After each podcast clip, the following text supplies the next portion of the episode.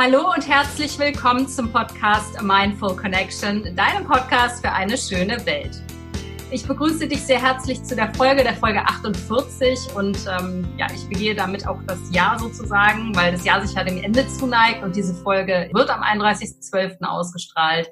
Und mit 2020 geht ein ja recht interessantes Jahr zu Ende.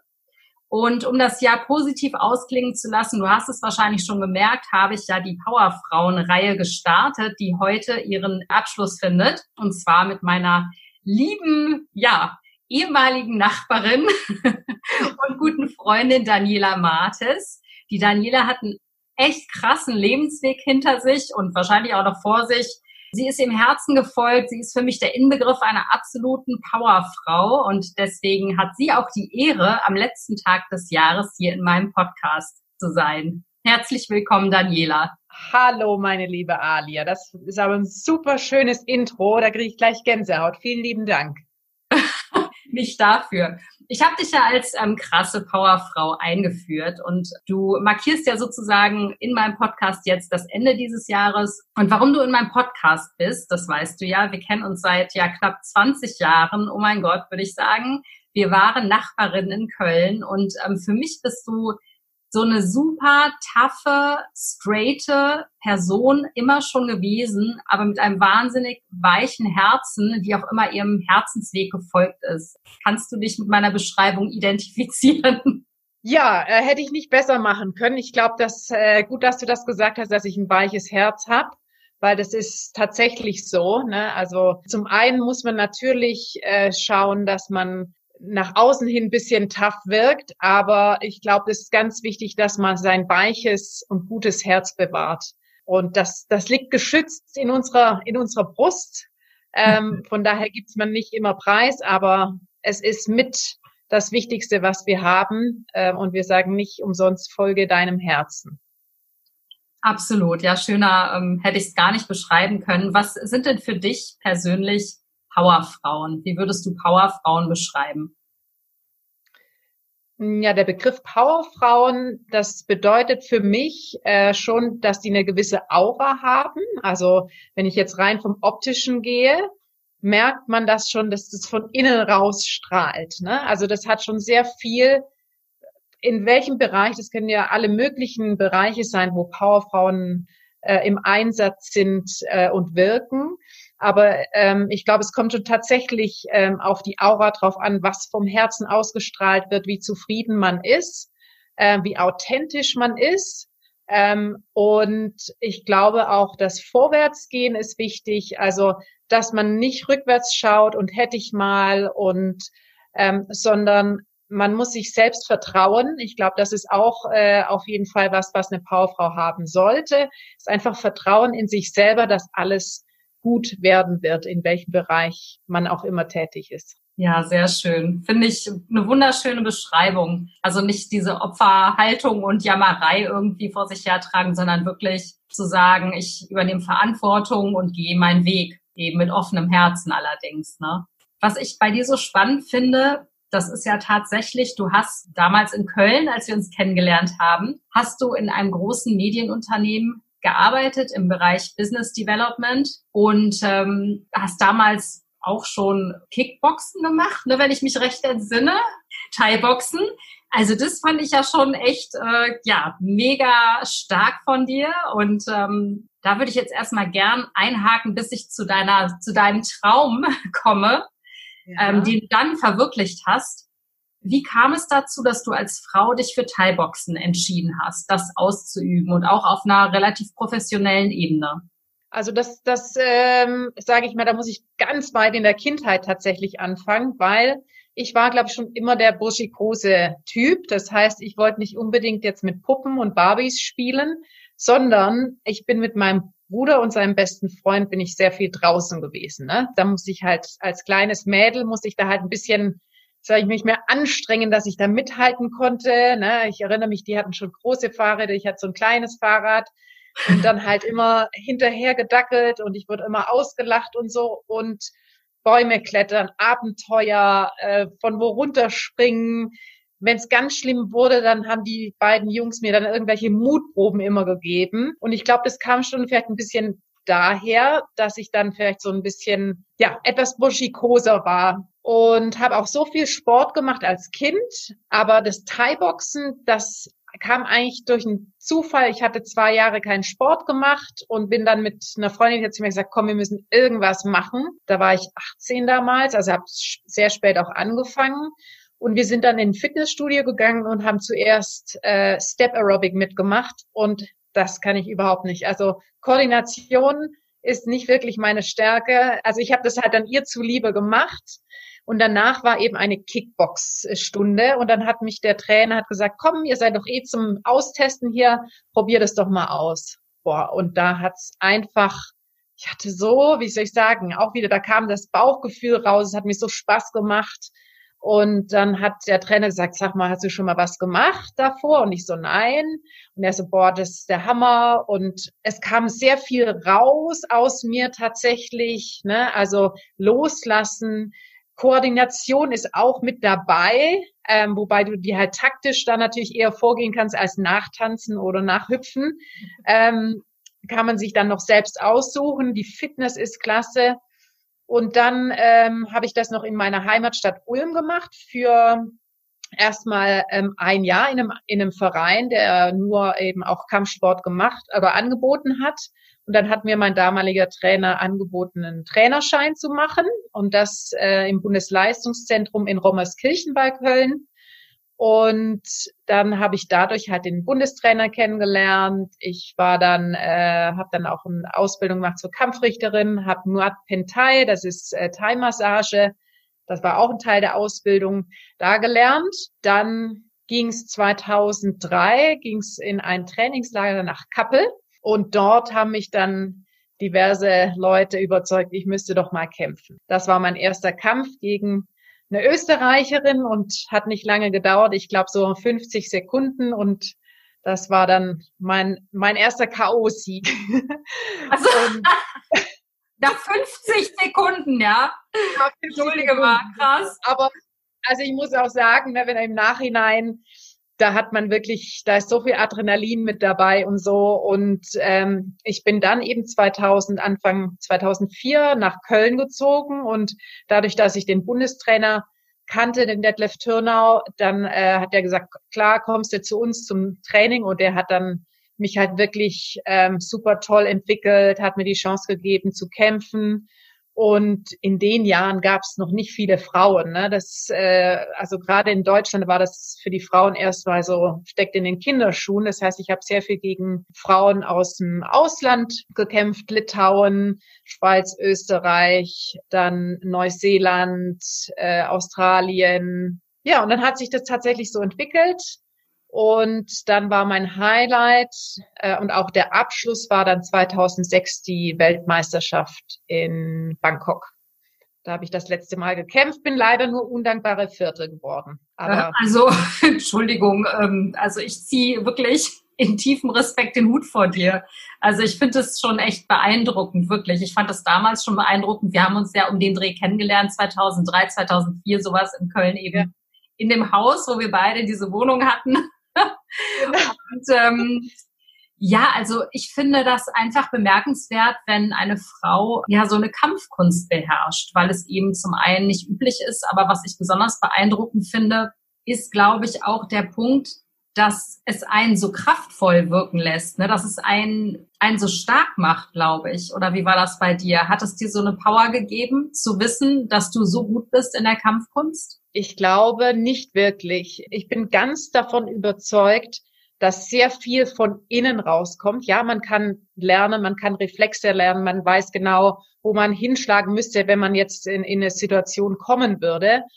Aber für mich war das in meinen jugendlichen Jahren, war ich eher, wie ich schon gesagt hatte, der Draufgänger. Ich konnte zum Beispiel überhaupt nicht sehen, wenn Leute sich gestritten haben. Ne? Also wenn irgendwo sich zwei Leute gekloppt haben, dann bin ich da ohne zu denken einfach dazwischen und ähm, habe versucht, da zu schlichten. Also das war mir einfach immer ein ganz tolles Anliegen und nicht jetzt irgendwie, ich will jetzt da mit rein, sondern ich, ich habe das einfach nicht. Ich Streiten fand ich immer ganz schwierig. Und das hatte ich, ich weiß gar nicht, ich glaube, da warst du, warst du auch noch äh, in Köln, bevor du nach Berlin gezogen bist. Aber da gab es mal eine Situation, wo äh, vor unserem Haus damals waren äh, paar Männer ineinander verkeilt und ich bin dann runtergerannt aus dem vierten Stock und habe die einfach angeschrien. Und wenn das aus dir rauskommt und du musst gar nicht mehr, ich glaube, wir alle wissen das, wenn, wenn irgendwas aus der Mitte rauskommt und du musst nicht mehr überlegen, was du sagst und was du tust, das ist wahnsinnig überzeugend.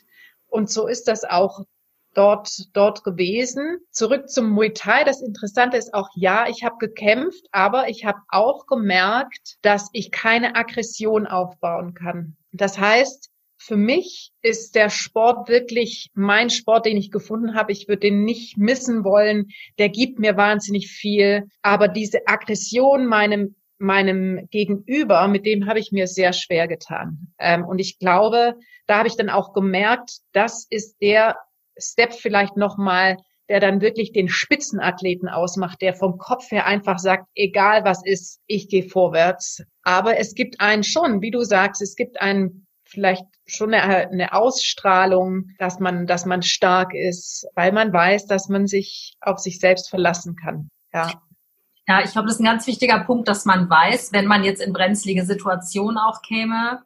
Ich weiß nicht, ob ich das erzählen darf. Ich tue es jetzt einfach mal. Im Zweifelsfall schneide ich es raus. ich weiß noch, als wir zusammen gewohnt haben ähm, in diesem Haus, war ja zu der Zeit so ein Sittenstrolch, der da ähm, im belgischen Viertel in Köln quasi seine komischen, ähm, ja, sein, sein Unwesen getrieben hat. Der hat ja nachts irgendwie an Türen geklingelt von irgendwelchen Namen und hat gehofft, dass seine Frau steht, so ungefähr in Pyjama. Und hat dann, glaube ich, seinen Schniepel gezeigt oder so. Ne? Also ich weiß es nicht mehr genau. Ich weiß, es war damals so ein bisschen unheimlich, dass er so ein Kerl war. Und der kam ja auch zu uns ins Haus und du hast ihn vertrieben. Also wenn du magst, erzähl mal diese Geschichte. Also ich finde die so unglaublich, auch als du mir am nächsten Morgen erzähltest, dass dieser Typ vor deiner Tür stand und was du dann gemacht hast.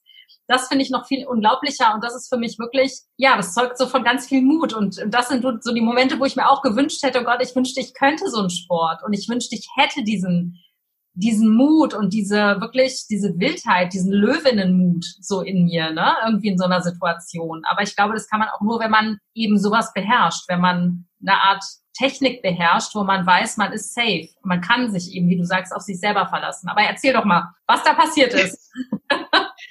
das war in, in der Tat sehr, sehr spannend. Und zwar war das so, dass äh, ich hatte mich tatsächlich an, an mein Knie verletzt äh, durchs, durchs Thai-Boxen und ähm, hatte da vor eine kleine OP, wo man einen Teil vom Meniskus rausgeholt hat. Und dann hat man ja diese diese flexible Schiene. Und am Abend davor waren noch Freundinnen von mir da, sind zum Sommerkarneval, so wie sich das in Köln äh, gebührt ich war dann irgendwann eben vorm Sofa eingeschlafen, weil ich konnte ja nicht mitfeiern mit meinem dicken Knie. Und dann klingelte es und ich guckte auf meine Uhr und dachte, hm, es ist 4 Uhr 10 oder sowas.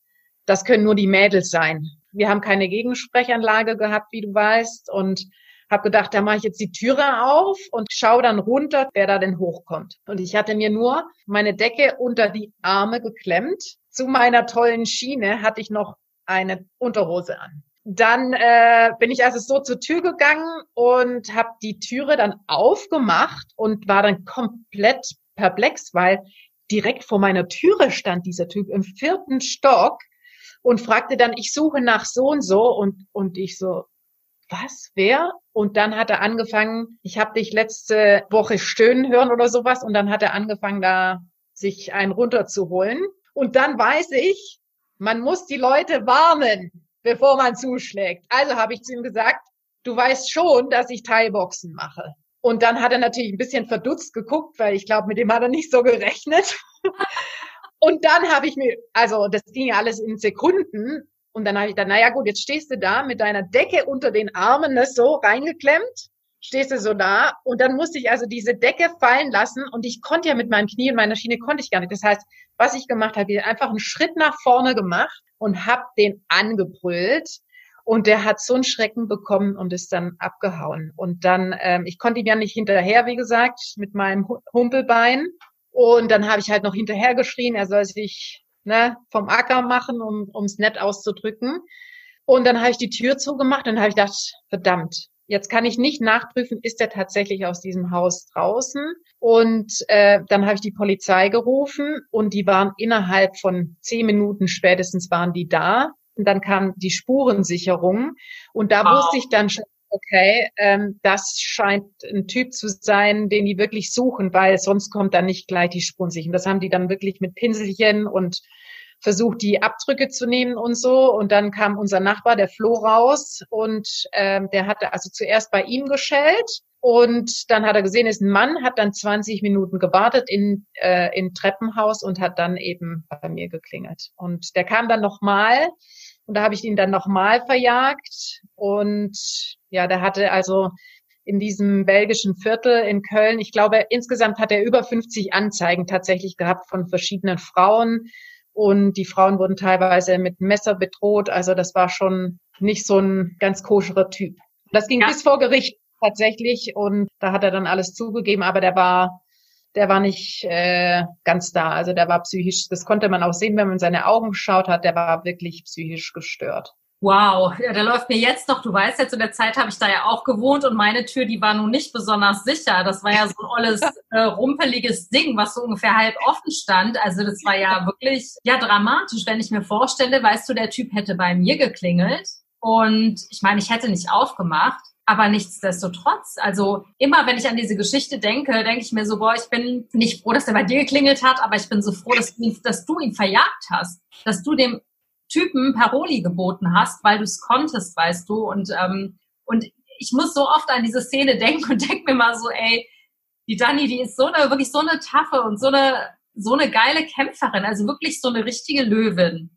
Und Löwin ist natürlich auch als gutes Stichwort, um auf deine unfassbare, auch für mich unfassbare Reise zurückzukommen oder hinzugehen, ähm, wie du dein Leben nach Köln geführt hast und was du alles erlebt hast, weil du hast deinen Job gekündigt und bist nach Südafrika gegangen und hast dich zur Rangerin ausbilden lassen und lebst und arbeitest jetzt auch schon seit, ich weiß gar nicht wie vielen Jahren in Südafrika, aber ich glaube, du erzählst es am besten ja. selbst, weil das ist auch so, ich finde es unfassbar.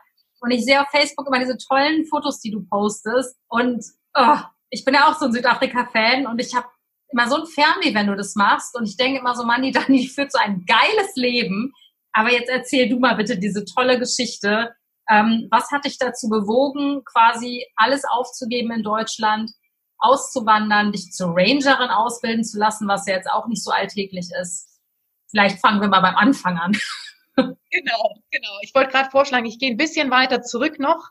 Dann wird's noch ein bisschen lustiger. Ich habe meine Ausbildung beim Finanzamt gemacht. Das ist auch immer noch so ein bisschen lustig, äh, weil man dann wirklich denkt, okay, Anfang Finanzamt jetzt äh, irgendwie im Busch als Ranger, das ist schon ziemlich krass. Ich wusste nie, was, ich hatte nie einen Wunsch, was möchte ich gerne werden, wie andere Leute das haben. Ich hatte wirklich keine Idee. Ich bin dann tatsächlich beim Finanzamt gelandet, habe dort meine Ausbildung gemacht zur Finanzwirtin. Und bevor ich bei RTL angefangen hat, bin ich zum allerersten Mal nach Südafrika gegangen in einen Urlaub. Und ich habe eine unglaubliche Verbindung gespürt zu diesem Land, die ich äh, bis heute nicht näher beschreiben kann. Das ist wie ein, ein unsichtbares Band, das mich äh, dorthin zieht. Es ist ein wahnsinniges, vielseitiges Land. Ähm, von Halbwüste ähm, über Savanne, über wilde Tiere und dann hast du natürlich Meer, du kannst toll tauchen dort, verschiedene Klimazonen, so viele äh, Biosphärengebiete, das ist der absolute Wahnsinn. Ich sage immer, es ist 20 Länder in einem und war hin und weg von diesem Land. Und das hat mich auch nie wieder losgelassen. Das heißt, in den darauffolgenden sechs Jahren war ich äh, mindestens einmal pro Jahr, oft zweimal pro Jahr dann im südlichen Afrika. Und diese Liebe wurde immer immer stärker. Ich äh, war damals mit äh, auch mit einem Kampfkünstler zusammen und ja, dann, dann ist unsere Beziehung auseinandergebrochen und da habe ich schon so ein bisschen, ne, da, da, da kam dann äh, eben Die starke Frau, die war dann auch mal ganz schwach, ähm, was wichtig ist. Also darf man sich nicht nehmen lassen. Ähm, man darf nicht verhärmt werden. Man muss fühlen, was man fühlt authentisch sein. Und da ging es mir wirklich überhaupt nicht gut. Und ich weiß noch ganz genau, das war an einem Februarmorgen und ich saß im Büro und ich hatte diese Eingebung. Du wirst Ranger in Südafrika. Und bei mir meine ganze Resonanz im Körper, das, da, da war sie wieder. Ich habe das noch nie so stark gespürt. Ich wusste, das ist es, das machst du, da geht kein Weg dran vorbei. Ähm, und so habe ich einfach die Informationen gesammelt. Ich hatte natürlich dann auch schon äh, ein paar Freunde äh, in, in Südafrika, habe da Informationen eingeholt, ähm, gegoogelt, gefunden, die angeschrieben, habe gesagt, ich möchte die Ausbildung machen zum, zum äh, Guide und Ranger. Und dann habe ich dort, gutes halbes Jahr später, sechseinhalb Monate später, habe ich dort meine Ausbildung angefangen. Und ich wusste, eine andere, die, die, die könnten das nie machen. Einen tollen Job, einen toll bezahlten Job, eine tolle Wohnung, ein tolles Auto. Es war alles nicht wichtig, weil was viel wichtiger ist, dass man erfüllt ist, dass man sein wahres Ich findet, dass man seinem wahren Ich näher kommt. Und das muss jeder selbst rausfinden, wo die Liebe seines Lebens liegt, was einem wichtig ist im Leben. Und so wie du das jetzt auch machst, du hast auch deine Berufung gefunden und, und äh, man merkt, wie sehr dir das am Herzen liegt. Und ich glaube, sobald wir das ausstrahlen können, dann sind wir auch wirklich starke Frauen. Aber das ist so schön und so berührend, was du sagst. Also ich finde, du hast so den Kernpunkt eigentlich dessen angesprochen, auch was, ähm, was auch für mich eine starke Frau oder generell einen starken Menschen ausmacht. Aber ich glaube, dadurch, dass wir Frauen immer noch stärker mit unserer Intuition verbunden sind und viel stärker diesem Bauchgefühl vertrauen und es eben nicht versuchen wegzudrücken oder zu rationalisieren, sondern eben eher den Zugang, den offenen Kanal dafür haben, ich finde, das macht richtige und wahrhaftige Weiblichkeit auch aus, diese, dieser Intuition zuzuhören und ihr im besten Fall zu folgen. Ich erinnere mich nämlich noch dunkel daran, als du mir erzählt hast, dass du nach Südafrika gehen willst. Und ich weiß genau, was ich gedacht habe. Ich dachte mir, der erste Gedanke war, wie geil ist das bitte? Und der zweite war, ich bin gespannt, ob sie es wirklich macht. Und ich meine, ich kannte dich ja schon ein bisschen und du bist schon jemand, der setzt seine Sachen um. Aber ich finde das so interessant, dass man selber sich fragt, ja, setzt diese Person es denn um? Weil ich meine, du kennst das genauso wahrscheinlich wie ich auch. Es gibt so viele Leute, die reden von ihren Träumen und ich möchte das und ich möchte dahin und ich möchte dies, das, jenes. Und am Ende kommt meistens nichts als heiße Luft da herum. Und das finde ich so faszinierend und toll an dir, dass du wirklich jetzt auch ganz klar in unserem Gespräch gerade sagst, du bist immer deiner Intuition gefolgt. Ich finde das absolut bemerkenswert und das berührt mich total. Wieso glaubst du jetzt im Umkehrschluss, dass viele Menschen eben nicht ihrer Intuition folgen? Ist es Angst, die sie hindert oder was meinst du, ist der Grund dafür, dass viele Leute das eben nicht so machen wie du und ihrem Weg, äh, ihrem Herzen folgen? Ich glaube, da steckt sehr viel Sozialdruck dahinter. Ähm, da steckt sehr viel dahinter, dass man vielleicht auf der einen Seite gefallen möchte oder in bestimmtes Raster fallen möchte, um, um angesehen zu werden. Ich glaube, es kommt sehr darauf an, ob du ein Kopfmensch bist oder ob du ein Herzmensch bist. Ne? Logischerweise hätte man sagen müssen, du bist absolut verrückt, diesen Job aufzugeben, dein Auto zu verkaufen, deine ganzen Sachen zu verkaufen, dein ganzes Leben umzukrempeln und du weißt nicht, was kommt. Ich hatte kein Sabbatical genommen. Ich musste wirklich kündigen und man muss bereit sein, äh, Sicherheiten aufzugeben. Und ich glaube, diese Sicherheiten kann man tatsächlich nur aufgeben, wenn man sich selbst vertraut. Es ist in unserer Gesellschaft so schade. Man schaut immer, also ich habe die Reaktion oft bekommen, wow, Dani ist der absolute Wahnsinn, ich möchte das auch. Und meine Reaktion war darauf, ist das wirklich dein Traum? Oder träumst du auch von etwas zu wollen, zu spüren, ähm, dass, es, dass es deins ist? Weil ich habe gesagt, das ist, ist mein Traum. Und ich habe so vielen Leuten die Adresse von diesem Ausbilder gegeben, weil ich immer noch denke, also es, diese Ausbildung hat mich so viel weitergebracht, also in Persönlichkeitsfindung ähm, und, und kann ich ja gleich auch noch einen Tick dazu erzählen. Aber mhm. ähm, man muss bereit sein, äh, einen sogenannten Leap of Faith zu tun. Also man muss wirklich sich vertrauen, um diesen Sprung zu wagen.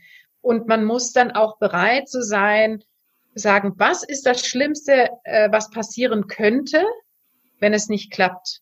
Habe ich irgendein Problem zu sagen, ich bin gescheitert? Und, und da, das konnte ich ganz klar sagen, nein, weil jede Erfahrung bringt dich weiter, bringt dich näher an dich selbst ran, was dir wichtig ist, was du schätzt, was du überhaupt nicht magst. Und das versuche ich auch immer jungen Menschen zu sagen. Traut euch, euch zu vertrauen. Egal was du machst, es wird dich näher bringen an dich selbst. Ja. Das ist so kraftvoll. Ich könnte dir stundenlang zuhören. Also, wirklich so. Ich, fange schon gar keine Fragen mehr an, wenn ich die ganz an deinen Lippen hänge und so, ja, kann ich auch unterschreiben. Super geil. Wirklich total ja. schön. Aber dann nimm uns doch mal mit auf die Reise nach Südafrika. Du hast die Ausbildung gemacht und wie ging es mhm. dann weiter? Und ähm, was ja. du gelernt hast, frage ich dich danach noch. Und auch was du von der afrikanischen okay. Wildnis lernst und gelernt hast, frage ich genau. dich danach. Aber nimm uns einfach erstmal mit auf deine Reise hast alles verkauft, alles stehen und liegen lassen, so mehr oder weniger in Deutschland und hast einfach komplett mal dein Leben umgekrempelt. Die Ausbildung ging ein Jahr. Das heißt, ich wusste, ich treffe mich dann mit den Leuten, mit denen ich äh, ein Jahr zusammen sein werde. Und wir waren insgesamt zehn und zwar von überall aus der Welt. Das war ganz interessant. Äh, wir hatten drei aus äh, Holland. Wir hatten jemanden aus England, äh, aus Schweden, USA, Tansania, Mauritius. Also es war wirklich eine ganz bunt durchgemischte Gruppe. Und ich bin dann mit einer zusammen als Zeltpartnerin sozusagen zusammengerückt. Wir waren ungefähr gleich alt und sie hat schon für WWF gearbeitet in Kambodscha damals und wir haben uns also wahnsinnig gut verstanden. Hab die Leute kennengelernt, dann hat man so eine Einführung bekommen. Ähm, muss man sich vorstellen, ne, die ganzen Unterlagen, alles in Englisch. Ja, ich hatte mein Schulenglisch, aber das geht natürlich ganz schön in Biologie und Geologie und also die ganzen Begriffe, das war der absolute Wahnsinn. Und dann ging es am übernächsten Tag ging es dann in unser Klassenzimmer, nämlich den afrikanischen Busch. Da sind wir dann äh, noch mal so drei Stunden gefahren und waren dann in einem Camp, nicht eingezäunt. Äh, die berühmten Big Five, ähm, also von Löwe, Elefant ähm, und diesen ganzen tollen afrikanischen Tieren, die, die liefen dort alle frei rum. Das wusste ich natürlich, weil ich ja schon achtmal dort unten war davor, aber in so einem kleinen Zelt war das schon abenteuerlich. Und es war also ziemlich strenges Programm. Morgens, äh, je nachdem, zwischen 4 Uhr und 5.30 Uhr aufstehen. Also vor der Sonne hat man kurz äh, einen Kaffee getrunken und dann ist man äh, mit dem offenen Safari-Fahrzeug, ne, im schönen offenen Jeep, ist man dann raus. Und da haben wir dann wirklich äh, gelernt, äh, was ist das für ein Baum, äh, was ist das für ein Tier, warum macht's das, äh, was gibt's für Verbindungen zwischen den einzelnen Tieren, äh, zwischen bestimmten Gräser und Tieren. Dann waren wir ungefähr dreieinhalb bis fünf Stunden draußen, zurück, Frühstück, dann ins Klassenzimmer, dann kamen die ganzen Lektionen, die wir äh, gelernt haben. Und da wirklich von Tierkunde ähm, über Geologie, über Astronomie, über ähm, ja, Pflanzenkunde, also Gräser, Bäume, Sträucher, Blumen, Insekten, ähm, Frösche, Kröten, Schlangen, Echsen. Da sind ja so viele kleine Sachen und wie halt alles zusammenwirkt. Und ich habe noch nie in meinem ganzen Leben so viel gelernt wie dort. Das war auch sehr, sehr anstrengend, weil wie gesagt, mein Englisch war okay, um sich zu unterhalten, aber in diese Tiefe zu gehen und dann Prüfungen zu schreiben, das war wirklich eine Herausforderung, aber ich wollte das. Und ich habe gebüffelt und gebüffelt und gebüffelt. Ähm, und habe dann auch tatsächlich nach dem nach einem halben Jahr, also wir haben immer zwischendurch ähm, äh, Prüfungen gemacht und dann nach, nach, nach einem halben Jahr war dann die die Abschlussprüfung im Endeffekt und da habe ich dann auch tatsächlich mit 94,5 Punkten äh, bestanden. Ähm, wow. Und da, ja, Da gehörte natürlich dann auch eine praktische Prüfung dazu. Das heißt, ähm, wie führe ich ein, eine Safari durch? Das heißt, ähm, was gibt's für Sicherheitsaspekte? Ähm, und dann, ne, man schaut nach den Gästen, dass sie sich wohlfühlen. Man, die Gäste, die waren äh, meine Mitstudenten und äh, unsere Ausbilder, die waren, die waren äh, dann natürlich dabei, um uns zu bewerten. Und da kam es halt auch drauf an, wie interagiert man, ähm, wie verbindet man Sachen, die man sieht. Äh, und du musstest halt so viel wie möglich alle möglichen Arten von, von Tieren mit einbringen. Und ähm, ja, das war wirklich, war wirklich äh, tolle Abenteuer, die wir da erlebt haben, von Steckenbleiben im Sand und Ausbuddeln und äh, eine Black Mamba, die plötzlich irgendwie neben unserem Fahrzeug stand äh, und oh. sich anderthalb Meter aufgerichtet hat, von äh, Zusammentreffen mit, mit Büffeln und Elefanten, wenn es dann auch mal gefährlicher wurde, oder einfach ähm, abends am Lagerfeuer sitzen und du hörst 200 Meter nach rechts die Löwen brüllen. Und es geht dir einfach durch und durch. Und du weißt, du bist eins mit der Natur. Ähm, du bist plötzlich kein Zuschauer mehr, sondern du bist wirklich mittendrin. Du gehörst zur Natur. Du bist ein Teil der Natur. Und, und das, das lässt sich einfach so viel ähm, wertschätzen. Und, und du siehst viele Dinge sage ich mal, auch, also ich habe mich dann noch spezialisiert auf, auf äh, Walking Trails, das heißt, äh, zu Fuß unterwegs zu sein im Busch. Und wenn du mal vor einem Elefanten stehst oder dich sogar hinsetzt vor einem Elefanten, wenn du siehst, das ist ein entspannter Bulle und du setzt dich hin und der kommt auf dich zu, was das mit dir macht. Du bist so berührt, ähm, das ist wie eine Aura, die auf dich zukommt und, und dich in deinem Herzen anschaut. So, so tatsächlich beschreibe ich äh, das Gefühl immer bei einem Elefanten. Und du merkst einfach, wie klein du bist und wie noch viel kleiner deine, deine Probleme sind, die eigentlich gar keine Probleme sind. Wir haben so viele Luxusprobleme in unserer heutigen Zeit. Ähm, und, und ich finde das gut, wenn man entschleunigt und wenn man zur Ruhe kommt und wirklich nachdenkt, was wichtig ist im Leben.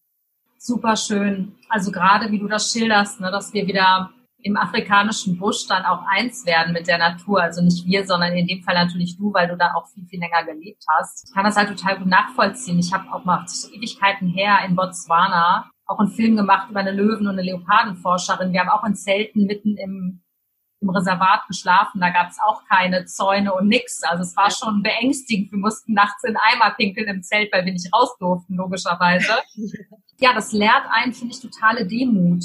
Ähm, Absolut. Lässt einen so klein wieder fühlen, ne? weil man merkt eben, mit was für albernen Problemen man sich eigentlich so rumschlägt in der tollen zivilisierten Welt. Und das hat mich auch, also das ist bislang mein absolut schönster Dreh gewesen, weil mich das so mit irgendetwas in mir verbunden hat und mich in irgendeine Resonanz gebracht hat. Ich glaube, das ist genau das Phänomen, was du beschreibst, dass wir eben wieder Teil dieser Ordnung sind, ne? Ja, die wir ja genau. in unserer, in unserer Stadtwelt komplett vergessen. Und ich glaube, daran krankt ja auch unsere Gesellschaft, ne, dass wir einfach diese Verbundenheit nicht mehr so nah erleben dürfen. Das ist, das ist wirklich sowas Besonderes, das zu spüren. Und ähm, um deine Frage von vorher noch ein bisschen auszuführen, so nach dieser Ausbildung, wie gesagt, ähm, habe ich dann ähm, für anderthalb Jahre in der Lodge gearbeitet als Head Ranger und Managerin. Und danach war ich Freelance Guide und dann im Jahr 2015 habe ich dann meine eigene Firma gegründet und biete halt eben Reisen und Safaris im südlichen Afrika an. Und da ist es wirklich so, wenn ich die Leute mit auf Safari nehme und die erleben das, ähm, ich hatte schon so oft Menschen, die einfach, die so richtig sentimental werden, die, die, die loslassen und die, ja, das, das ist wie eine Metamorphose, kann man schon plötzlich sagen, weil die plötzlich loslassen von diesem Stress. Die sind absolut verzaubert von dieser Magie des Busches, ähm, Magie der Natur. Man, man hat einen ganz anderen Rhythmus. Man steht auf, wenn die Vögel anfangen zu singen. Und man geht ins Bett, wenn es dunkel wird. Ne? Man sitzt so ein bisschen am Feuer und, und trinkt vielleicht ein Glas Wein ähm, oder ein Gin Tonic. Und dann geht man sehr früh ins Bett, damit man einfach ganz früh morgens wieder raus kann. Und diese äh, Synchronisation mit der Natur könnte man es vielleicht bezeichnen. Das ist ein ganz beruhigendes Gefühl für uns. Was würdest du denn sagen, hast du über dich durch die afrikanische Wildnis gelernt? Also einmal noch mehr tatsächlich mir zu vertrauen. Das ist äh, speziell wichtig, wenn ich zu Fuß unterwegs bin ähm, in einem äh, Gebiet, wo eben auch gefährliche Tiere sind wie Löwe, Elefant, Büffel, Nashorn oder auch ein Nilpferd dann muss man in der Lage sein, sich zu vertrauen und auf sein Bauchgefühl zu hören. Und da kommt intuitiv, manchmal kommt da, das ist wie so ein Schlag, ne? Du, du denkst dir, okay, ich gehe jetzt hier, also es gibt ja keine richtigen Wege, ne? wir gehen oft auf äh, Elefantenpfaden, die da seit Jahrtausenden von Jahren von den Elefanten gelaufen werden. Das alleine schon sehr spirituell. Aber dann kommt plötzlich so eine Eingebung und, und die Eingebung sagt, nein, nicht weiter. Und du kannst aber nicht sagen, warum. Ne? Du kannst jetzt doch, ich, ich folge jetzt meinem Pfad. So habe ich mir jetzt die Tour ausgedacht. Ich möchte jetzt so gehen. Dann ist die Frage, gehst du, obwohl dein Bauchgefühl sagt, nein, das stimmt was nicht? Und das lernst du, das übernimmt die Führung. Und das wird so stark, also ich zumindest, ich kann das nicht unterdrücken. Ne? Das, das, das sagt zu dir, geh nicht weiter, geh nicht weiter, geh nicht weiter. Ne? Und, und du hast ja die Verantwortung für deine Gäste und du, du merkst das und du wirst so eins mit dir und mit deinem Gefühl und der Natur. Und ich glaube, das ist was, was ich immer mir wieder sage. Also diese magischen Momente, wo ich ganz bei mir bin, das ist äh, wirklich ein Geschenk. Und dem bin ich mir sehr wohl bewusst. Und wenn ich ähm, dann wieder in der Zivilisation bin und ich muss runterkommen, dann denke ich eben genau äh, an diese Momente und, und kann mich dann auch sehr, sehr schnell runterfahren und wieder zurück zu dem kommen, was ist tatsächlich wichtig im Leben. Und ähm, was ich auch noch gerne teilen möchte, ist ein Wilderness Trail. Ähm, das ähm, hat ein Guide initiiert, und zwar für die äh, Trails Guides für den Krüger Nationalpark. Da waren also, das war 2011 da waren auch nur Guides dabei, die im Krügerpark solche Wilderness Trails gemacht haben. Und der hat gesagt, was bedeutet Wildnis? Und ähm, wir waren dann eben zu acht und wir waren drei Nächte und man musste halt alles mitnehmen, was man brauchte. Aber bevor es losging, hat er gesagt, Rucksack auf, alles raus. Und dann hat er gesagt, ihr dürft mitnehmen eine Tasse, ein Messer, oder eine Gabel, Löffel, was auch immer zum Essen. Ähm, ein Vlies oder eine Jacke, ein Shirt, eine Unterhose, ein paar Socken, ähm, ein paar Schuhe, ähm, ein Zelt, Matratze, Schlafsack, zwei Liter Wasser ähm, und wenn du persönliche Medikamente nehmen musstest natürlich. Alles andere hat er uns entzogen. Das heißt, kein Kaugummi, keine Zahnpasta, keine, äh, keine, nichts, ne? Nichts an irgendwelchen, kein Klopapier, nichts. Oh, das ist nur Klopapier. Das ist ja. das Schlimmste. Stimmt. Corona hat es ja wieder gezeigt. Corona ähm, hat gezeigt, was dem Deutschen am wichtigsten ist, nämlich sich den Hintern abzuwischen. genau. So ein Scheiß. Ja. ähm, und das war alles natürlich sehr gewollt, weil man tatsächlich dann in dieser Natur, du merkst, wie gesagt, du machst dann Pläne, ne? Das Wichtigste ist aber, was du dann merkst, wenn du nur zwei Liter Wasser hast, wie kommst du wieder an Wasser, wenn du drei Nächte im Busch bist und da ist 80 Kilometer Radius von uns gab es nichts. Es war wirklich reinste Wildnis. Und du merkst, wie du dann deine, deine Gedanken drehen sich dann um Essen, um Trinken, um Schutz. Das heißt, es geht alles zurück, was früher einmal wichtig war für uns. Ähm, und gleich am ersten Nachmittag, also wir laufen ja auch immer, äh, während wir durch den Busch laufen, darf man nicht sprechen. Das ist sehr meditativ, aber es ist tatsächlich dafür gedacht, dass man Sachen hört, wie jetzt zum Beispiel, wenn ein Elefant mit den, den Ohren schlackert, kann man das hören. Ne? Oder wenn ein Büffel ähm, anfängt zu grunzen oder irgendwie sowas. So. Und ähm, dann hat der, der, der Brandon, der diesen äh, Trail geleitet hat, der hat gesagt, okay, Leute, wir trennen uns jetzt. Jeder, ähm, ich verteile euch, so dass man sich nicht sieht. Das war nachts, nachmittags um halb vier.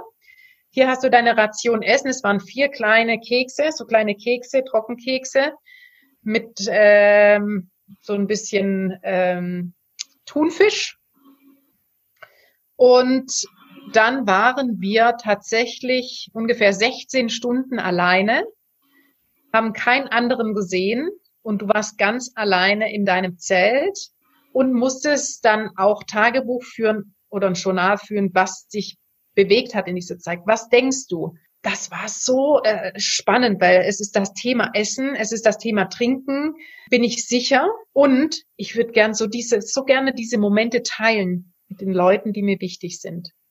Und, und das ist einfach ein Thema, was ich von, von dieser unglaublichen, von diesem unglaublichen Trail mitgenommen habe. Immer, wenn wir so ein Luxusproblem haben, denke ich, habe ich Wasser, habe ich zu essen, habe ich Freunde und habe ich, wo ich äh, irgendeinen Platz, wo ich geschützt bin. Und ich denke, jeder, der uns zuhört, der kann das mit Ja beantworten. Und alles andere fügt sich das ist so ein tolles Gefühl zu wissen, man kommt mit so wenig aus. Natürlich, Luxus ist toll, ne? kann jeder, ähm, es ist was Wunderschönes, aber zu wissen, dass man mit wenig tatsächlich wohin kommt, wenn man, wenn man zum Beispiel nach Wasser gräbt, ne? Man schaut, wo haben Elefanten ein Wasserloch gegraben und geht dort dann hin und lässt das durch den Sand durchfiltern. Natürlich haben wir dann eine Tablette die äh, hilft, äh, irgendwelche Keime abzutöten. Aber das hat was so nicht einfach einen Wasserhahn aufmachen und da kommt Wasser raus. Mhm. Das wird mir auch nicht mehr passieren. Duschen äh, und einfach anlassen, äh, während ich mir die Haare einschäume. Man, man bekommt eine ganz andere Einstellung zu solchen Sachen.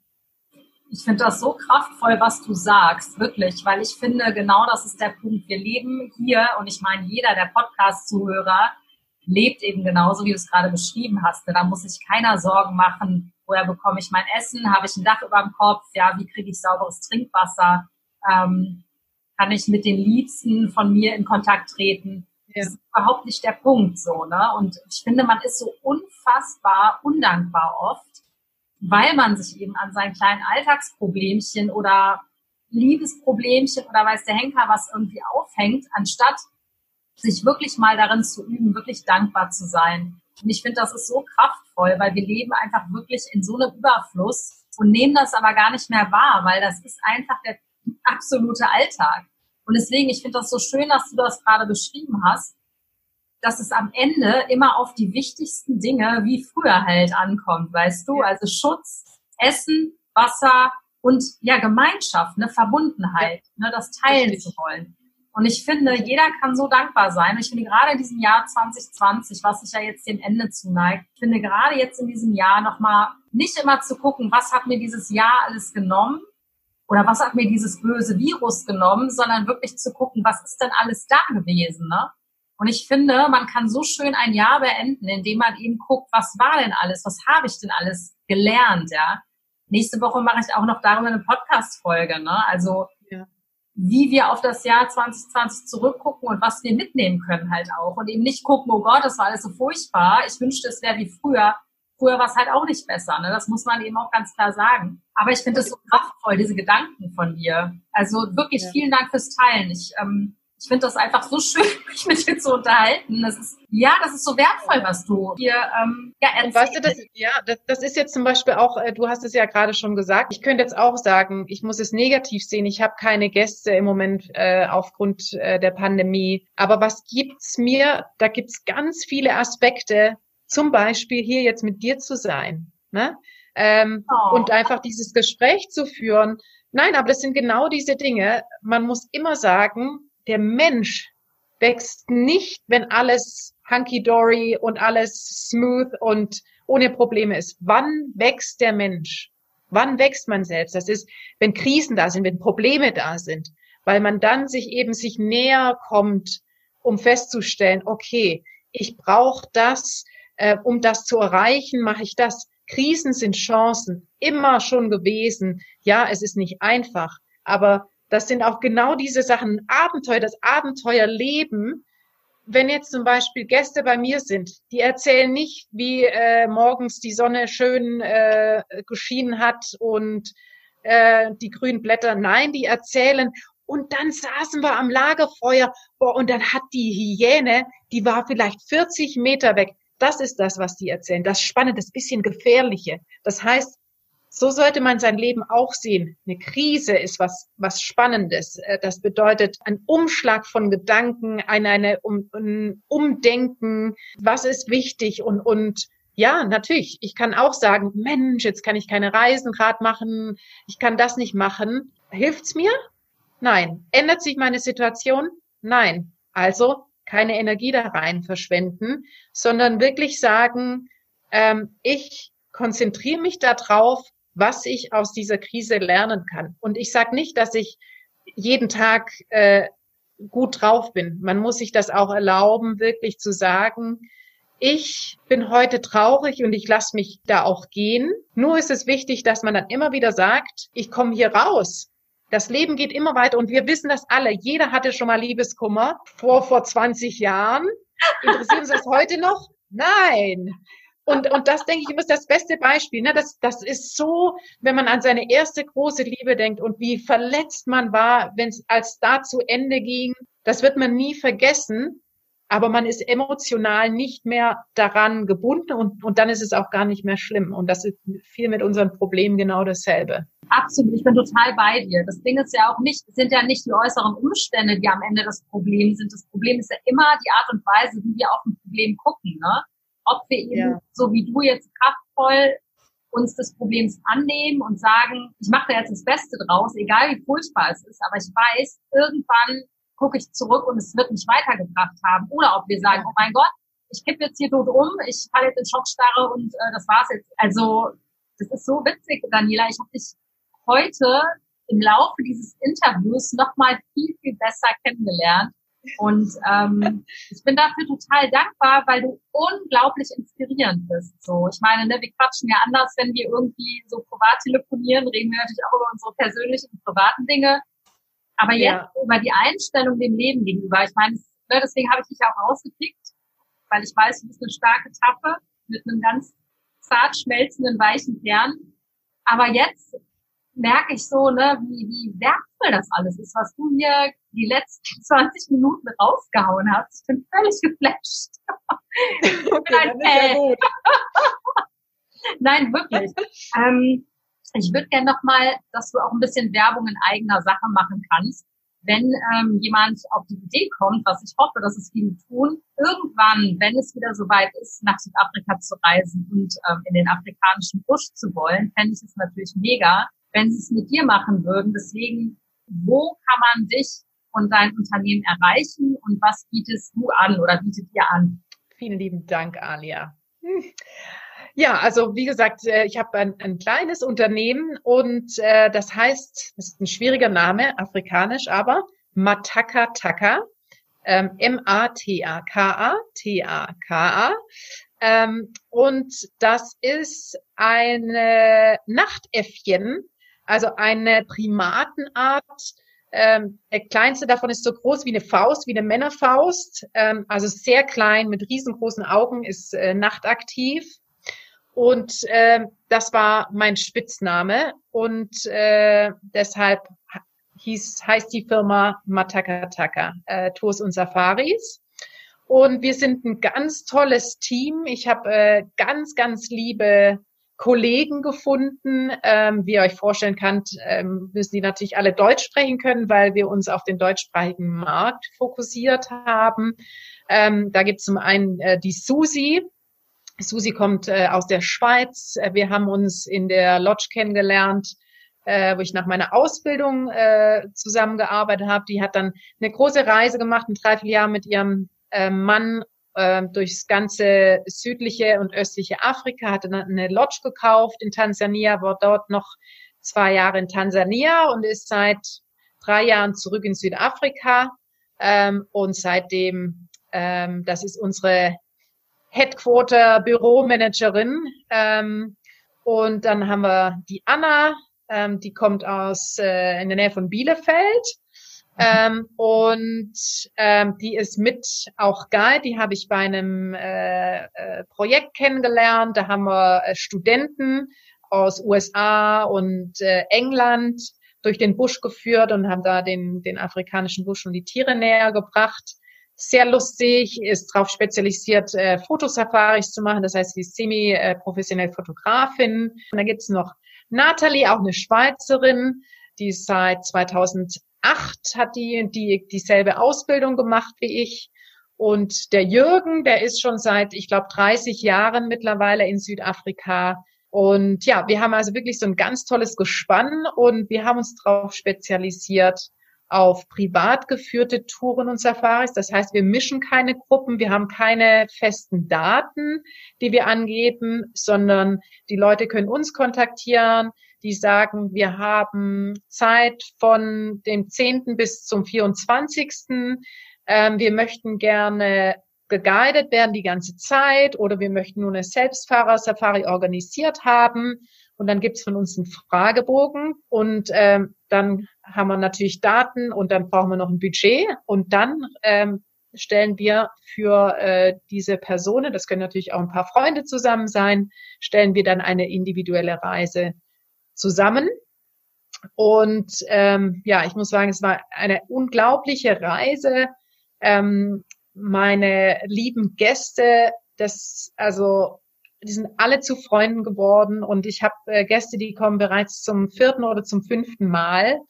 Ähm, und das, äh, ja, es ist einfach, dass man so verbunden wird. Man, man hat wirklich sehr viel Zeit miteinander und das ist ja, ein wunderschönes Geschenk, so viele Gäste zu haben, die dann tatsächlich auch Freunde geworden sind. Und ich glaube, das macht es besonders. Wir sind eine kleine Firma und das soll auch so bleiben. Ich möchte keine Massen bewegen. Und äh, das hat sich jetzt natürlich bei Covid auch rausgestellt. Äh, Im Moment macht das auch nicht wirklich Sinn. Ähm, das heißt, es wird alles individuell eben gemacht und dann nur in, in kleinen Gruppen, Familien oder Freunde zusammen oder ein Pärchen oder auch Einzelne. Also Gibt's auch, genau. Super schön. Werde ich auch verlinken in den Show Notes. Ihr seid auch bei Insta, ne, oder?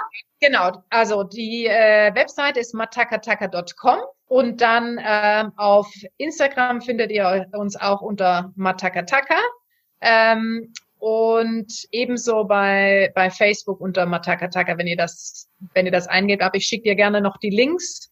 Du siehst, ich bin ganz schlecht in Marketing tatsächlich.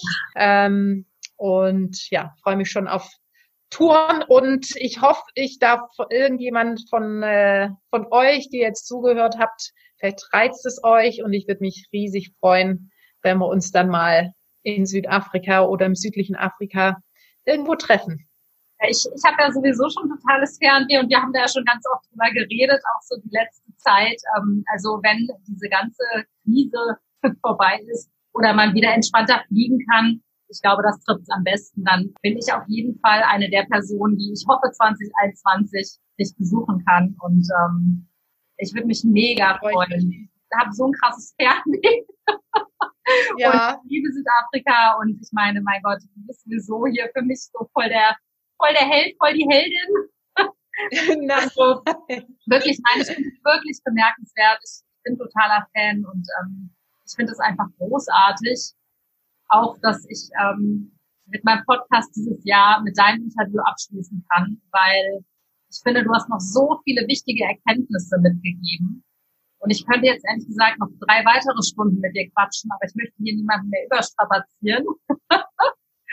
weil ich weiß, eine Stunde jemandem zuzuhören ist schon auch genau. ein Brett. Aber es muss ja nicht das letzte Mal gewesen sein, dass wir uns hören wer weiß, genau. eine Fortsetzung gibt. Und ich habe eigentlich auch total viele Fragen.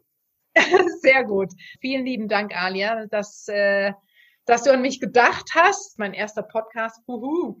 Hey, und ähm, ach so, eine Sache, darf ich noch eine Sache sagen?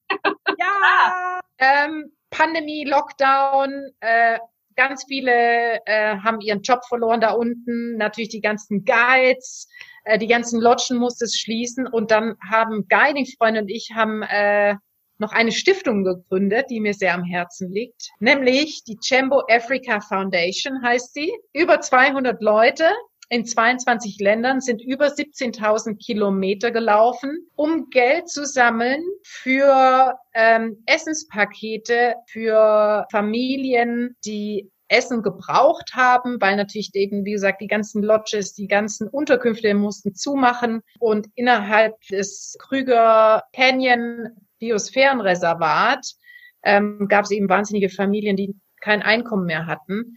Und wir haben diese Pakete ausgeliefert, die bestanden aus äh, Gemüse, die äh, ist auch ein Projekt. Die, das Gemüse wurde angebaut von kleinen schwarzen Kleinbauern, die wir da auch unterstützt haben. Und es war ein unglaubliches Projekt. Es sind 860.000 Rand zusammengekommen. Das war damals so äh, knapp an die 50.000 äh, wow. äh, Euro. Wow. Und ähm, da haben wir auch noch einen Spendenaufruf im Moment, wenn jemand noch ein paar äh, Mark, Mark, Euro, äh, Kronen ähm, und was auch immer übrig hat, das wäre auch was, was mir wirklich sehr am Herzen liegt. Wir versuchen damit auch äh, das äh, Wildern zurückzuhalten. Wenn, wenn äh, dort nicht genug Essen vorhanden ist, dann ist es leider so, dass sie dann in die Parks gehen und versuchen halt für ihre Familie einen Impala zu schlagen. Und das versuchen wir halt mit der Ausgabe von diesen Paketen zu verhindern. Wow. In einem Wort. Ähm, wenn ihr mal schauen möchtet, gibt's ganz tolle ähm, Videos über die Auslieferungen. Da könnt ihr dann ähm, auch Natalie und mich sehen. Da könnt ihr unseren Ausbilder, der uns super geprägt hat, den Bruce, der ist 1000 Kilometer in 20 Tagen gelaufen. Also jeden Tag 50 Kilometer mit einem 18 Kilogramm schweren Rucksack. Wir waren im Fernsehen, in der Presse, unglaublich tolles Projekt und wirklich auch wieder ähm, da, wenn man Leute hat, äh, an die man, an die man glaubt, die man liebt, man kann uns Unglaubliches wahr machen. Und äh, das war ein ganz, ganz tolles Projekt für dieses Jahr. Und es wäre nie zustande gekommen, wenn eben Corona nicht passiert wäre. Und ja, es ist ein tolles Projekt. Ja, meine Liebe, was bleibt mir anderes übrig, als mich jetzt von dir zu verabschieden? Vielen herzlichen Dank, Alia. Das war echt ganz, ganz toll. Und äh, ich fühle mich bei dir so wohl. Das ist, das ist der Wahnsinn. Wir haben uns jetzt auch schon lange nicht mehr gesehen, aber es ist wie eh und je und das ist ganz toll. Oh, das ist so schön, Dani. Ja, das geht mir genauso. Und ähm, ja, ich wünsche dir auf jeden Fall einen super erfolgreichen Start ins Jahr 2021 mit hoffentlich extrem vielen Gästen und ähm, einer gut besuchten Lodge und gut besuchten Touren. Und ich freue mich auf dich dann wirklich live und in Farbe endlich wiederzusehen. Wirklich. Vielen Dank, Alia. Super, du Süße. Mach's gut. Ja, tschüss. Tschüss. Ja, ein aufregendes Jahr neigt sich dem Ende zu. Das habe ich ja jetzt schon mehrfach gesagt. Und ähm, ich bin mega stolz und glücklich, dass ich Daniela Maat, meine wunderbare Freundin und total inspirierende Powerfrau hier in meinem letzten Interview dieses Jahres äh, im Gespräch hatte und in diesem Podcast hatte. Ich hoffe, dass dich Daniela mindestens genauso geflasht und inspiriert hat wie mich, weil äh, ich bin noch völlig sprachlos von all den tollen, inspirierenden Dingen, die sie gesagt hat. Und ähm, und sie spricht mir einfach so 100 Prozent aus dem Herzen. Und ich hoffe, dass dich ihre Worte noch in ein schönes 2021 begleiten und dieses Jahr auch positiv ausklingen lassen, damit du bestärkt und zuversichtlich ins neue Jahr startest. Ich wünsche dir einen wunderschönen Jahreswechsel. Ich wünsche dir alles, alles Liebe fürs neue Jahr und danke, dass du ja so treu zu meiner Zuhörerschaft gehörst. Ich bin dir mega dankbar, weil ohne dich würde dieses Projekt hier gar nicht stattfinden. Der Podcast wäre nichts ohne seine Zuhörer, Zuhörerin. Und ähm, ja, tausend Dank fürs Zuhören. Empfehle mich gerne weiter. Du hörst den Podcast, wie du ja weißt, auf meiner Website www.mindfulconnection.de, auf Spotify, iTunes, Lisa, Google und auch auf YouTube. Bitte empfehle ihn weiter und ähm, alles Liebe dir und bis nächste Woche. Deine Alia.